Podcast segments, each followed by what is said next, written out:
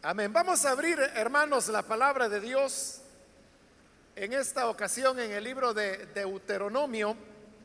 Busquemos el capítulo número 8.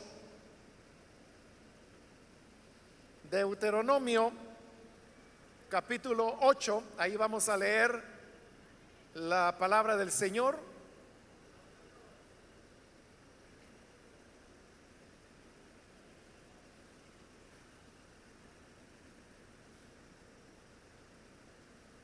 La Sagrada Escritura nos dice en el libro de Deuteronomio capítulo 8, el versículo número 3,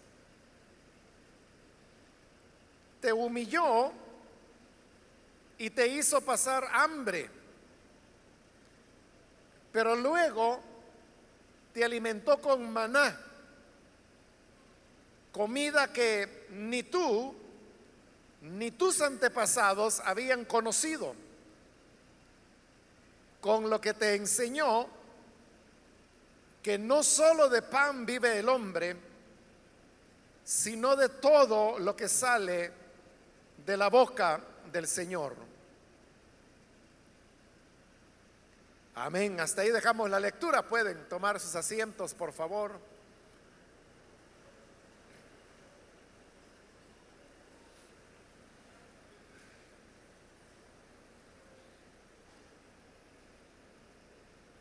En esta ocasión hemos leído del libro de Deuteronomio. El nombre Deuteronomio lo que significa es otro relato.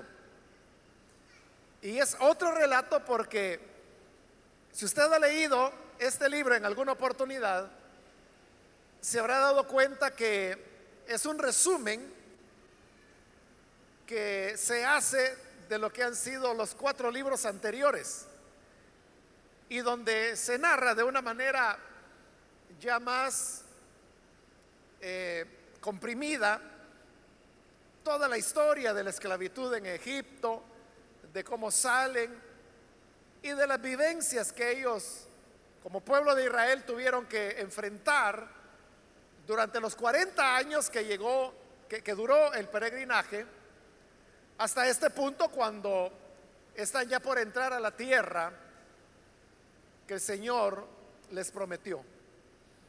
Por eso es que una de las palabras claves dentro del libro de Deuteronomio es, la palabra recordar. A cada momento Moisés está diciendo, recuerda que Dios hizo esto, recuerda que Dios dijo lo otro, recuerda que debe guardar esto. A cada momento Él está utilizando la expresión recordar, porque de eso se trata todo el libro, para luego hacerles una recomendación final que está ya en los últimos capítulos, que es una recomendación de obediencia a Dios, de agradecimiento a Él, en vista de haber recordado todo lo que habían vivido durante esos 40 años. Dentro de este recordar, llegamos ahora al versículo que hemos leído, el cual es un versículo que relata una de las vivencias que Israel tuvo, pero que también puede llamarnos la atención por las palabras que dice. Y lo que dice es lo que hemos leído. Dice que Dios te humilló y te hizo pasar hambre, pero luego te alimentó con el maná. Entonces vea, Dios hizo pasar hambre al pueblo de Israel, pero después dice que lo alimentó y lo alimentó con el maná. Ahora, el que conoce la historia, ¿De qué fue lo que ocurrió? Esto pues no le representa mayor problema porque sabe a qué el pasaje se está refiriendo. Pero si uno lo ve desde la perspectiva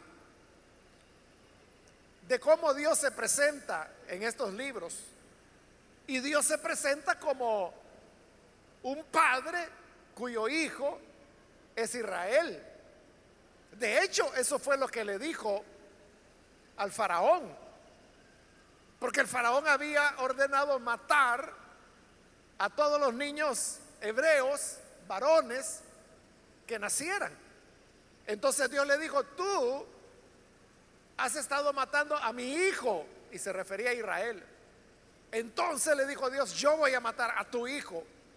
Y así fue como vino la, la plaga, que es la, la décima señal que hizo Moisés y que consistió precisamente en la muerte de los primeros hijos de los egipcios.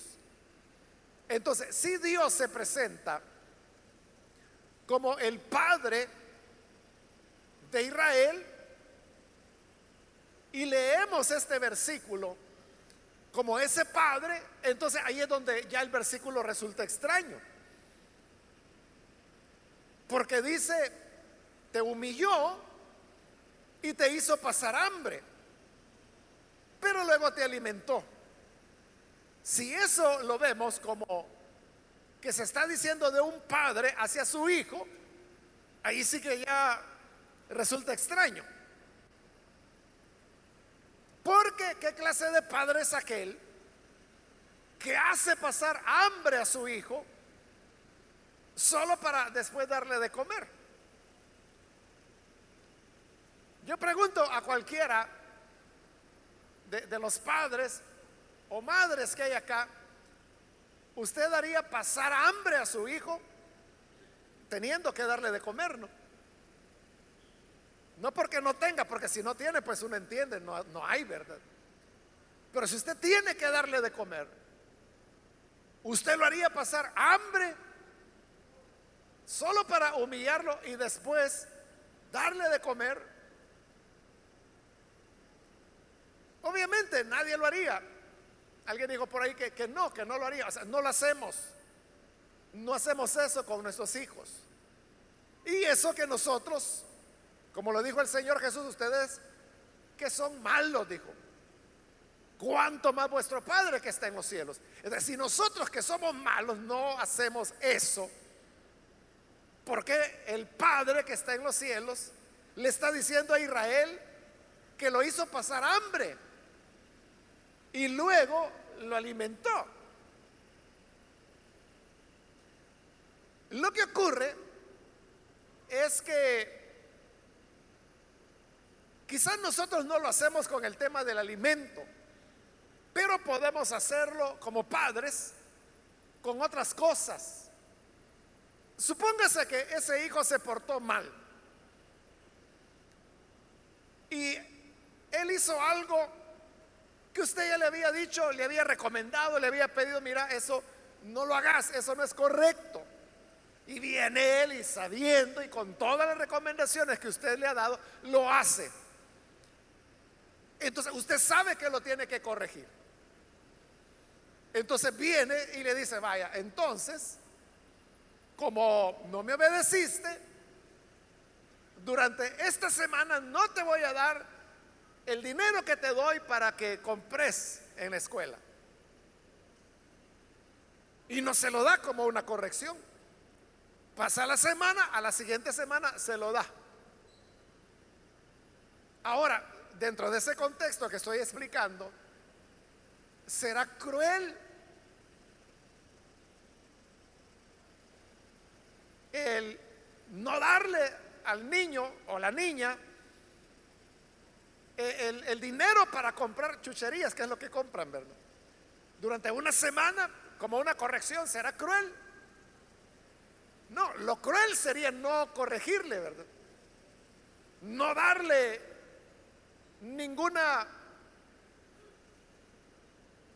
llamada de atención por la desobediencia que cometió. Ahí, hermanos, eso que usted hace de no darle dinero tiene un propósito educativo. Un propósito educativo doble. En primer lugar, usted quiere que ese niño o esa niña sepa que en la vida, porque así es la vida, es la realidad, hay días que se tiene y días que no se tiene. Ninguno de nosotros, hermanos, podemos decir, no, mire, yo, yo toda la vida voy a tener, toda la vida voy a tener dinero para todo lo que yo quiera. No lo podemos decir. Si usted lo tiene en este momento, bendito sea Dios que lo ha favorecido de esa manera. Pero ¿qué tal si el día de mañana pierde su empleo? O se enferma y ya no puede trabajar o tiene un accidente. Situaciones, hermanos, que pueden presentarse y que esa es una realidad. Y yo creo, hermanos, que, todos, todos hemos pasado momentos o periodos en nuestra vida en los cuales no hay. Y esa es la vida, como le digo. A veces hay, a veces no hay. Entonces, cuando usted durante esa semana a su hijo le dice, hoy no te voy a dar porque no me obedeciste. le decía, es un propósito doble. El primer propósito que le está educando es que ese niño, esa niña vaya aprendiendo que no siempre va a tener todo lo que quiera. Y que hay momentos en la vida en que sí habrá y momentos en que no habrá.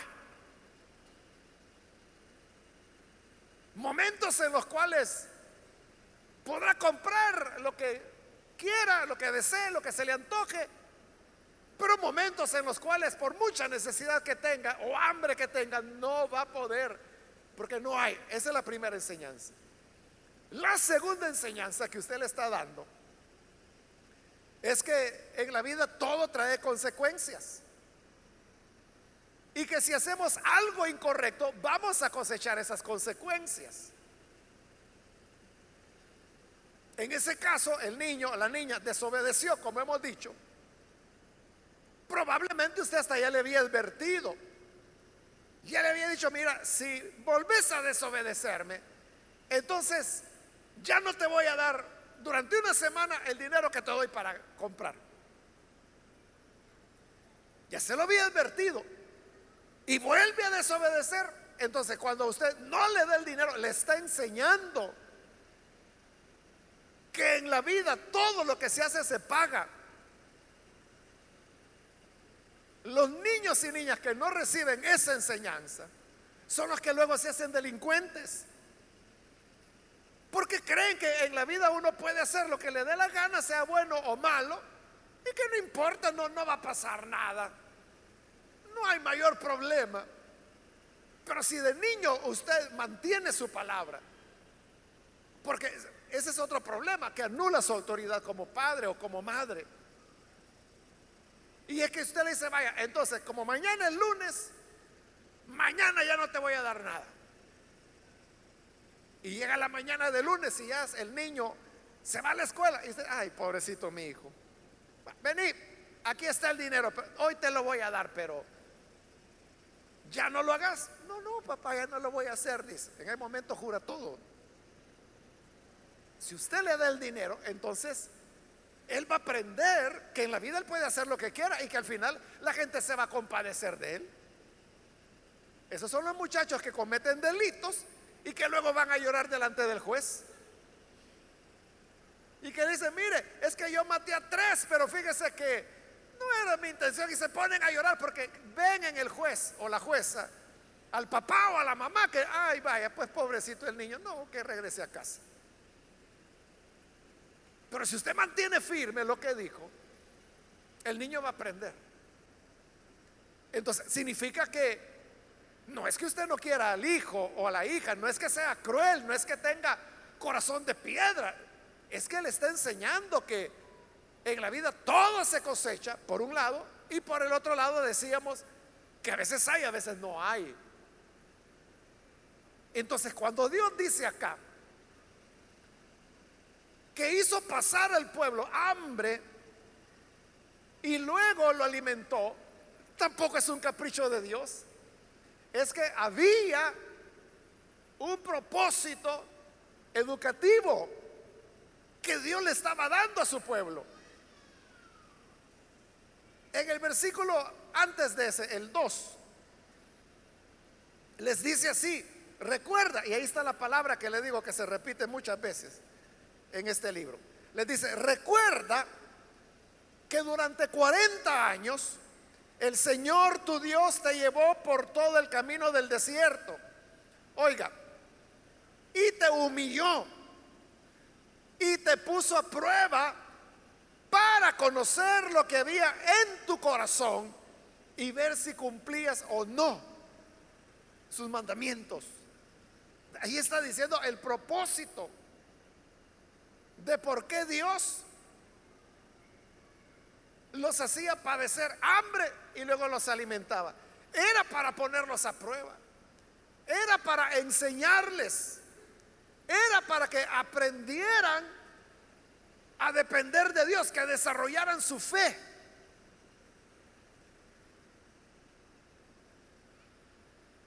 Vaya.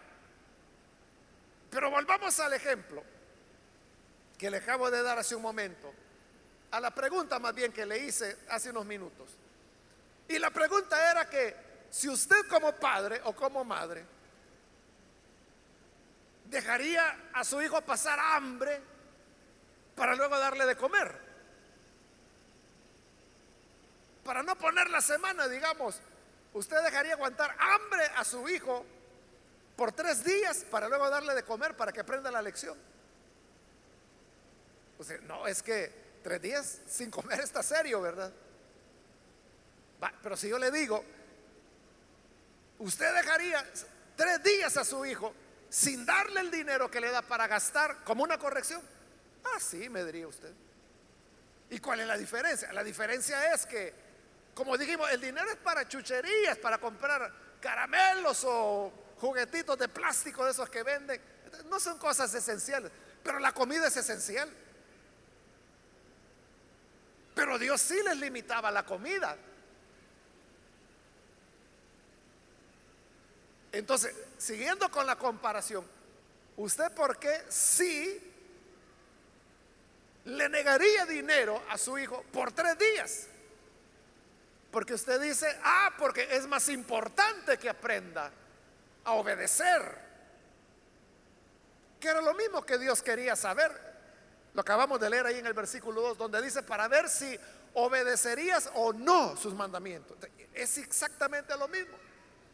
Usted le dice, por tres días no te voy a dar dinero para ver, para que aprendas a obedecerme. Porque usted dice, es mejor tres días sin dinero y que aprenda a obedecer y no que tenga siempre dinero y que sea un malcriado. Entonces, para usted es más importante la lección de la obediencia que el dinero. Pero la comida, no dice, la comida no, porque eso es sagrado, eso e-, es la vida, si no comemos nos morimos, ¿verdad? Pero Dios sí les quitó la comida a su pueblo. Para probarlos, como ha dicho, para humillarlos, pero después les dio de comer. ¿Qué significa eso, hermanos? Significa que para Dios hay lecciones más importantes que la misma comida. Tal vez para nosotros como padres no. Nosotros decimos, no, yo voy a enseñar, voy a instruir a mi hijo o a mi hija de cualquier manera, pero su comidita, con la ayuda de Dios, la va a tener. Eso no se lo tocamos. Pero Dios sí le tocó la comida a su pueblo. ¿Por qué? Porque para él había lecciones más importantes que la misma comida. Y por eso lo hacía. Los dejaba sin comer, los hacía pasar hambre. Porque la lección de aprender a confiar en Él era más importante que la misma comida. Entonces vean la diferencia de cómo Dios ve las cosas y de cómo la vemos nosotros los humanos. Nosotros los humanos podemos decir, no, es que la comida es lo más importante y sin duda. Acabo de decirlo, si no comemos nos morimos, ¿verdad? Así de simple o nos enfermamos. Entonces, para nosotros, lo más importante es asegurar los frijolitos, el arroz, la tortilla. O sea, es nuestra lucha. Porque es lo, lo, más valioso. Y como la gente dice, anda en la rebusca. Pero en la rebusca de qué? De cómo comprar los frijolitos y el arroz. O sea, el hombre madruga, se arriesga, se expone. Usted sabe que hay hoy pues trabajos peligrosos, no como el ser taxista, el ser motorista de autobús, el ser de los camiones repartidores de cualquier producto o trabajar en empresas donde hay que, hay que ir a las colonias a ofrecer. O sea, todo eso son ahora trabajos de riesgo. Porque usted sabe que una persona entra a una colonia y no sabe si va a salir vivo o qué le pueda pasar, ¿verdad? Sobre todo si es joven. Pero hay gente que lo hace. Entonces, si uno pregunta, oiga, ¿y usted que no sabe el peligro al que se está exponiendo? Ah, pues sí, pero ¿y qué hago? Si es lo único en que puedo trabajar. Entonces se esfuerza, entra a trabajar, sabe que corre riesgo. ¿Pero por qué? Porque para él lo más importante es que haya en la mesa frijolitos y arroz. Para Dios hay otras cosas más importantes. ¿Y qué es lo más importante? Para Dios lo más importante es la fe que podamos colocar en Él. La relación que podamos desarrollar con Él. Eso es más importante para Dios que si tenemos o no para comer. Y por eso es que humillaba a su pueblo, haciéndolo pasar hambre. Y cuando ya había padecido hambre y clamaban a él. Ya Dios les enviaba el maná o les enviaba codornices, lo que fuera, pero los alimentaba, les daba de comer. Pero ya habían aprendido una lección. La lección era que para Dios todo es posible.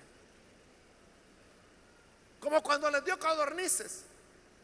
Dios le dijo a Moisés, mira Moisés, dile al pueblo que mañana todos van a comer carne. Ah, ¿cómo no? Le dijo Moisés.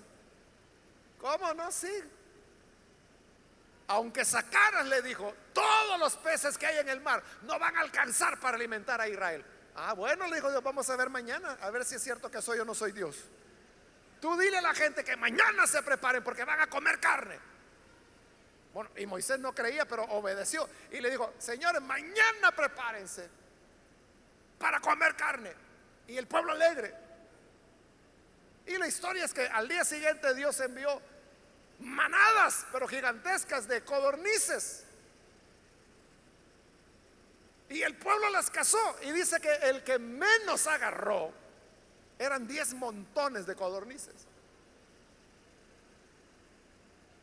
Entonces Dios dijo, ajá, ¿puedo o no puedo? Porque Moisés dijo, ni aunque saques todos los peces del mar, esta gente se va a alimentar. De sobra les dio. Aprendieron eso, ese aprendizaje, esa fe, esa certeza de que para Dios todo es posible, para Dios es más importante que aguantar hambre por unos días. Él prefiere que aguantemos hambre, pero que aprendamos la lección. Y no que todos los días tengamos el alimento y nunca aprendamos a depender de él. Me he dado a entender, hermanos, hasta este punto. ¿Está claro? Qué bueno. Si está claro, hoy usted va a entender lo que sigue del versículo. Con lo que te enseñó, dice, que no solo de pan vive el hombre, sino de todo lo que sale de la boca del Señor. Que son las palabras que Jesús va a citar en la tentación cuando se enfrenta con Satanás. Pero mire lo que está diciendo esta frase. Dios te enseñó que no solo de pan vive el hombre, sino que de todo lo que sale de la boca del Señor. Mire qué, qué expresión. Ahí dice no solo de pan, porque, como lo he explicado en otras ocasiones, en las culturas mesopotámicas, como era el caso de Israel, el alimento esencial, el alimento base, era el pan. Es decir, pan era como el equivalente de comida. En el caso nuestro, hermanos, que somos culturas del maíz, sería la tortilla. Es como que si Dios dijera, no solo de tortilla vivirá el hombre, sino que de todo lo que sale de la boca de Dios. Pero cuando nosotros decimos tortilla, entendemos que no solo es la tortilla en sí, sino que la tortilla es el equivalente de la comida. Es como cuando usted se encuentra a alguien en la calle. ¿Qué tal? ¿Cómo está? Muy bien. ¿Y para dónde va? A ganarnos las tortillitas. Como todos lo hacemos diminutivo nosotros.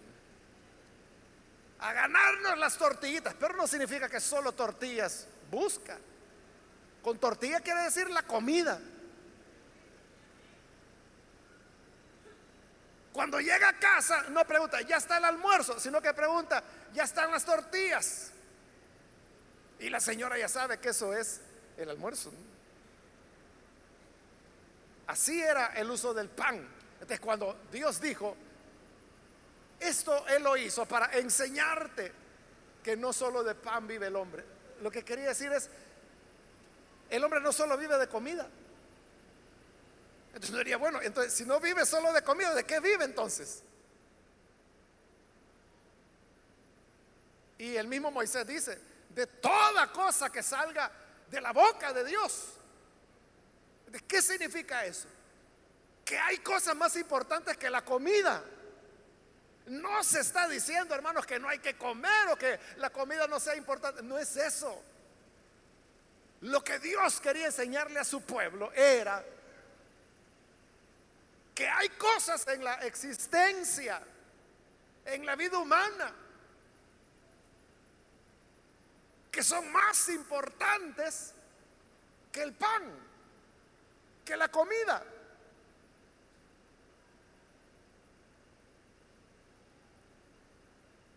Esto significa que nosotros como cristianos, como hijos de Dios, tenemos que tener nuestras prioridades en ese orden, en ese orden. Que lo más importante es todo aquello que sale de la boca de Dios. Luego vendrá la comida. Es que así es como Jesús derrotó a Satanás. Recuerde, Jesús había ayunado durante 40 días, no había comido, tenía hambre, dice la Biblia. Y Satanás se le apareció. Y le digo, si en verdad eres el Hijo de Dios, mira, aquí hay muchas piedras. Di que las piedras se conviertan en pan y come. si para el ser humano, para el hombre, lo más importante es la comida, no le va a importar pasar encima de la voluntad de Dios con tal de comer. Pero como Jesús es fiel, a quien lo llamó, le dijo a Satanás, citándole este pasaje, no solo de pan vive el hombre, sino de toda cosa buena que sale de la boca de Dios. Y mire, Satanás calladita la boca. Pero ¿qué fue lo que Jesús hizo? Antepuso la voluntad de Dios a su necesidad de hambre, 40 días sin comer. A eso es a lo que me refiero cuando le digo que tenemos que ordenar nuestras prioridades. Porque en el afán, hermanos, de la comida, el hombre muchas veces puede llegar a elementos que van contra la voluntad de Dios. Como la estafa, el robo, el contrabando. la extorsión, que todas estas cosas que estoy mencionando son contrarias a la voluntad de Dios. Pero la gente puede decir, no, pero mire, yo tengo que comer. Sí, pero se entiende, ¿no? Pero antes de comer, hay un Dios al cual debemos obedecer y debemos honrar. Hace como dos días, hermanos, leía en un periódico una triste noticia, ¿no? Que allá en Colombia, sobre todo en las regiones pobres, eh, las madres venden a sus hijas para prostitución. Y en este reportaje eh, entrevistaban a una niña cuya madre la había entregado a prostitución. Entonces la niña contaba cómo había sido el momento cuando su mamá le dijo, era como le digo, una zona pobre en Colombia, en el campo, y una familia en hambre. Entonces la niña tenía hambre. Entonces, no había para comer. Y entonces ella le decía, mamá, ¿y la comida? No hay. ¿Y la comida? No hay. ¿Y la comida? Bueno, hasta que la niña insistía, ya tenía varios días sin comer. Hasta que un día su mamá le dijo, es que mira hija, vos tenés dinero, le dijo. No, le dijo, no tengo. Claro que tenés. No, decía la niña, no tengo dinero. Claro que lo tienes. Está sentada en el dinero, le dijo. Y la niña se levantó para ver en qué se había sentado y no había nada. Pero cuando la mamá le dijo, está sentada en el dinero, no se refería que debajo del banquito hubiera dinero, sino que lo que le quería decir era que en sus genitales estaba el dinero. Y entonces fue que le dijo, mira, los hombres van a dar dinero por ti. Y así es como esta niña, bueno, en primer lugar, venden su virginidad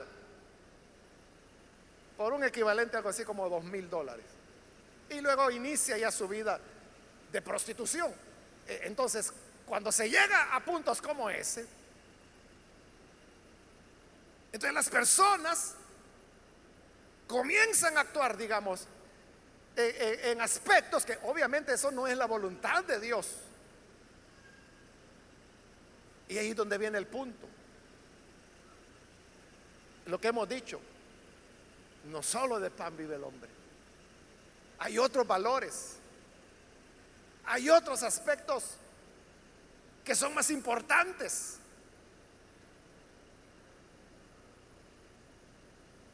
Ese es un ejemplo, pero puede haber otros. Mire, hay uno que quizás hasta risa le va a dar. Una persona que venía, no sé si vendrá todavía, quiera Dios que sí, pero hace ya unos tres años quizás. Entonces él me escribió y me dijo, hermano, mire, fíjese que yo quiero reconciliarme en la iglesia. Bueno, hágalo, le dije yo. Es que no puedo reconciliarme, me dice, hasta que cambie de trabajo. Cambie de trabajo, entonces le dije, y se reconcilia. Es que no puedo, me dice, porque no hay otra cosa como ganarme la vida. Entonces le dije, mire, y de verdad es malo, le dije, lo, eh, lo que usted trabaja para que le impida poderse reconciliar. Yo creo, le dije que a veces los trabajos pueden ser difíciles, horarios feos y todo eso, pero uno puede llevar una vida cristiana a pesar de eso. Sí, me dijo, pero con mi trabajo no, me dice, mientras yo esté trabajando no puedo agradar a Dios. Es que mire, le dije, el trabajo no es malo, le dije yo. No, el mío sí, me dijo. ¿Y en qué trabaja? Le dije. Soy ladrón, me dijo. Ya vio que le dije que le iba a dar risa. Pero es cierto. Y me dijo, mire, yo vivo, me dijo, en tal municipio, me dijo el nombre del municipio. Y yo me levanto temprano, me dijo, agarrar los primeros buses de la mañana. Y entonces lo que hago es que asalto, me dice. Los buses. Y luego me dice, ya como eso de las 8 de la mañana ya he terminado y ya me voy a la casa. Me Paso al mercado, compro lo que necesito y ya me voy a la casa. Y dije, pero mire, usted no puede estar así. Eso no es correcto. Pues sí, me dice, si es lo que le estoy diciendo, que me quiero reconciliar. Y así como vaya al trabajo, le digo. Si cuando llega a solicitar trabajo, ¿y cuál es su experiencia? Asaltabuses. ¿Y quién le va a dar trabajo así? Bueno, yo le dije que eso no estaba bien, que no era correcto que se reconciliara. No sé si lo hizo, ya nunca más volvió a comunicarse conmigo. Pero entonces vea cómo la gente, eso como le digo, hasta parece gracioso, da risa, pero es cierto. O sea, es muy real. Las personas en su desesperación pueden llegar a dar pasos como ese. Es que solamente el que ha experimentado hambre, pero hambre, hambre, ¿verdad? Entiende cómo es que una persona puede llegar a eso. Pero cuando entendemos que no solo de pan vive el hombre, sino que de toda cosa que sale de la boca del Señor, ahí la cosa ya cambia. Porque si podemos pasar momentos difíciles, hambre como lo pasó Israel. Ahí dice, te humilló, te hizo pasar hambre, sí, pero luego dice, te alimentó y con maná. Podemos vivir situaciones extremas, difíciles. Tal vez usted tiene un pariente enfermo y el medicamento cuesta 60 dólares la pastilla. Hay medicamentos así de caros y más caros, ¿verdad? Y usted dice, ¿y cómo lo voy a hacer? Y si no le doy esta pastilla, se me muere. Y tiene que tomar tres diarias. ¿Y de dónde va a sacar 180 diarios? En la desesperación, la gente puede incurrir. O sea, ¿no crea usted que toda esa gente que se ofrece, hermanos, para llevar drogas escondidas, a veces la llevan tragada, a veces en maleta. ¿No cree usted que es porque hay gente malvada? Muchos de ellos, casi todos, o todos son personas necesitadas, que están en desesperación.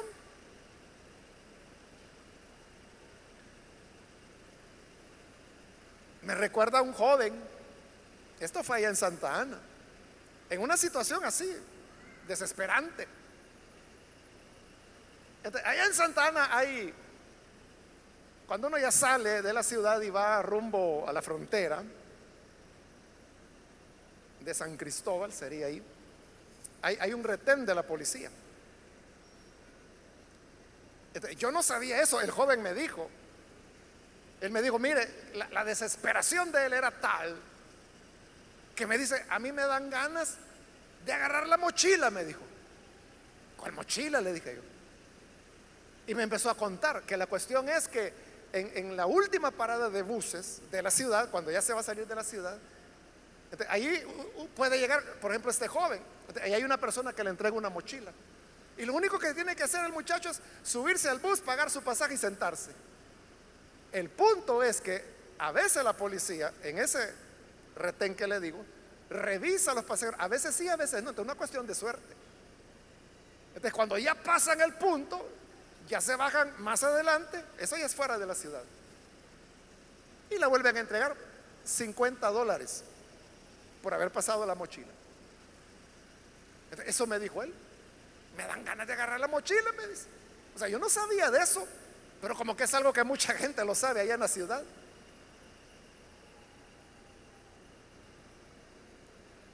Pero entonces la palabra dice, no solo de pan vive el hombre, es decir, ese no es el valor superior. Usted no puede decir, es que mire, como se trata de ganar la tortilla.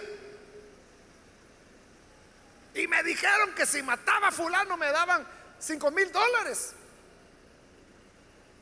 Pero recuérdate que no solo de pan vive el hombre, sino que de toda cosa que sale de la boca de Dios. Y eso es lo que Dios quería. No es que fuera un padre cruel, hambre, hoy te doy de comer. Aguanta hambre, hoy te doy de comer. No era eso. Era que Dios quería enseñar. Es lo que dice el versículo. Así te enseñó que no solo de pan vive el hombre. Y por eso le digo, nosotros tenemos que ordenar nuestras prioridades. Lo primero es la confianza en Dios, la fe en Él. Esto no significa, hermanos, que en la vida no vamos a tener momentos difíciles, limitaciones, hambre, enfermedades y que no hayamos cómo hacer. Habrá esos momentos. Pero si confiamos en Dios, Dios es tan misericordioso que nos mostrará su amor y su benignidad. Amén, hermanos. Cerremos nuestros ojos y vamos a inclinar nuestro rostro. Y quiero ahora hacer una invitación para las personas que todavía no han recibido al Señor Jesús, mas si usted ha escuchado la palabra y a través de ella, usted ahora entendió que hay prioridades. Sí, el alimento es fundamental. Todos lo necesitamos. Pero arriba de eso,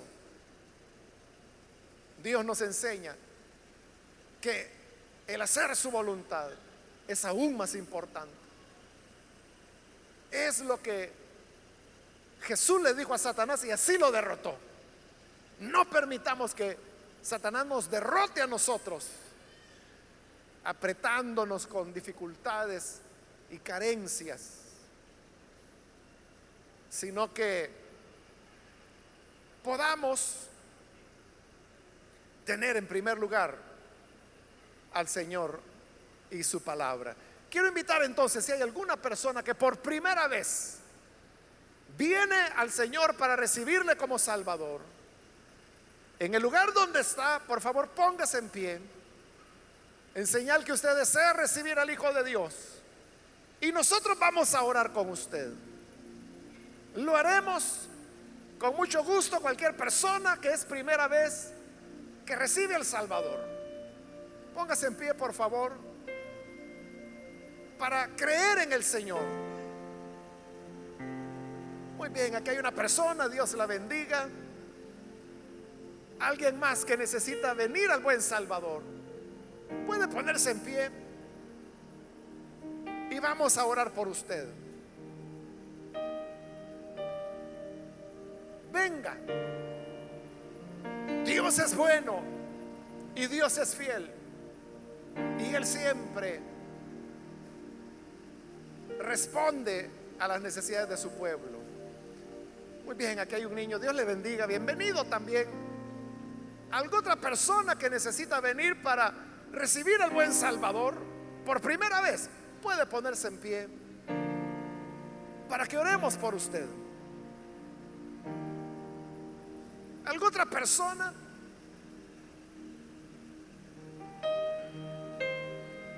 Le animo para que venga y vamos a orar por usted. ¿Hay alguien? ¿Alguien más? Póngase en pie. Dios honra al que le honra. Y como lo dijo David, joven fui y he envejecido y nunca vi a un justo o a sus hijos que mendigaran pan, porque Dios siempre fue fiel. Muy bien, aquí hay otra persona. Dios le bendiga, bienvenido. Alguien más que necesita venir para colocar como su prioridad al Señor. Póngase en pie y venga, vamos a orar. ¿Hay alguna otra persona?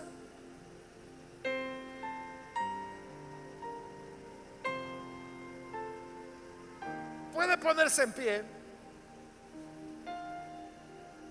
Y venga, vamos a orar. Quiero invitar también si hay hermanos o hermanas que necesitan reconciliarse, si usted se alejó del Señor, quizás porque sus prioridades no están ordenadas. Se dedicó a trabajar a horas extras y hoy anda muy lejos del Señor, pero hoy puede reconciliarse. Muy bien, aquí hay otra persona, Dios la bendiga, bienvenida. Alguien más que necesita pasar, puede ponerse en pie. Si usted está en la parte de arriba, también puede ponerse en pie. Y ahí hay hermanos, diáconos y diaconistas que le van a ayudar. Con toda confianza, póngase en pie. Voy a terminar la invitación en este momento. Pero si hubiese alguien más que es primera vez que viene el Señor o que se reconcilia, póngase en pie. Esta es ya la última invitación que hice. A usted que nos ve por televisión o internet, le invito para que se una con las personas que están aquí al frente y reciba al Señor en su corazón. Ore con nosotros. Padre, gracias te damos por las personas que están aquí al frente como también aquellos que a través de los medios de comunicación hoy están abriendo sus corazones para creer en ti y para recibirte como Salvador. Señor amado, cambia sus vidas, transfórmales y ayúdales a ordenar sus prioridades y a entender la enseñanza que no solo de pan vive el hombre, sino de toda cosa que sale de tu boca.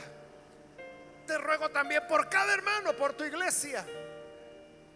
Ayúdanos, Señor, para que podamos vivir en rectitud de vida, con las prioridades, tal como es tu deseo y como tu palabra lo presenta. Gracias porque eres nuestro proveedor. Eres nuestro sustentador. Y confiamos plenamente en que si buscamos el reino de Dios, todas las cosas vendrán por añadidura. Ayúdanos entonces a poner en primer lugar tu reino, su justicia, y tú te encargarás de lo demás. Ayúdanos a ordenar así nuestras prioridades. Es nuestra petición. En el nombre de Jesús nuestro Señor. Amén. amén. Amén. Damos la bienvenida a estas personas